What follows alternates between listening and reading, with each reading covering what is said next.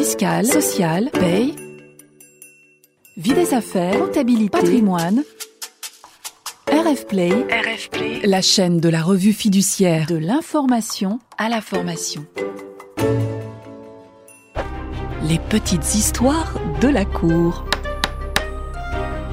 Aujourd'hui, dans les petites histoires de la cour, nous nous sommes intéressés à cette question. La lettre de mission de l'expert comptable est-elle couverte par le secret professionnel?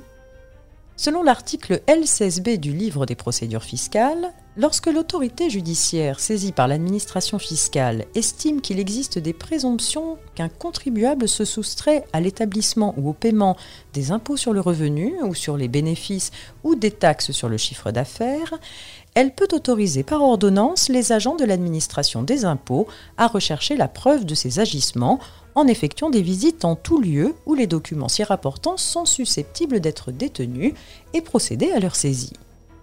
En vertu de cette disposition, une ordonnance rendue par le premier président d'une cour d'appel a autorisé des agents de l'administration fiscale à procéder à des visites et des saisies non seulement dans les locaux de plusieurs sociétés soupçonnées de fraude, mais aussi dans le cabinet de leur expert comptable. Mais tous les documents détenus au cabinet de l'expert comptable peuvent-ils être saisis? Les sociétés mises en cause ont formé un pourvoi contre cette ordonnance, estimant que l'expert comptable était tenu au secret professionnel relativement au fait qu'il n'avait pu connaître qu'en raison de la profession qu'il exerce et que toute correspondance qu'il échangeait avec son client était couverte par le secret professionnel, quel qu'en soit le contenu. En outre, en l'absence de présomption de participation de l'expert comptable à la fraude en cause, les documents détenus à son cabinet ne pouvaient être saisis. La Cour de cassation rejette le pourvoi des sociétés. Elle considère en effet que l'article L16b du livre des procédures fiscales ne limite pas l'autorisation de visite et saisie des documents au domicile de la personne soupçonnée de fraude, mais permet d'appréhender des documents comptables auprès de personnes, même soumises au secret professionnel comme les experts comptables, pouvant être en relation d'affaires avec elle, y compris des pièces pour partie utiles à la preuve des agissements présumés.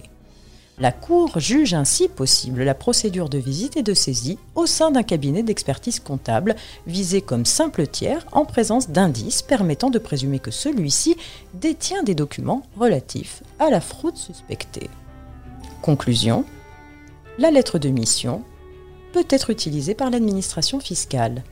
La lettre de mission est le document qui définit l'objet et l'étendue de la mission de l'expert comptable. Selon la Cour de cassation, elle ne contient aucune information relative à la société ni aucune information confidentielle. Elle n'est donc pas couverte par le secret professionnel et peut être saisie. Les petites histoires de la Cour. Retrouvez tous les podcasts de RF Play et plus encore sur rfplay.fr.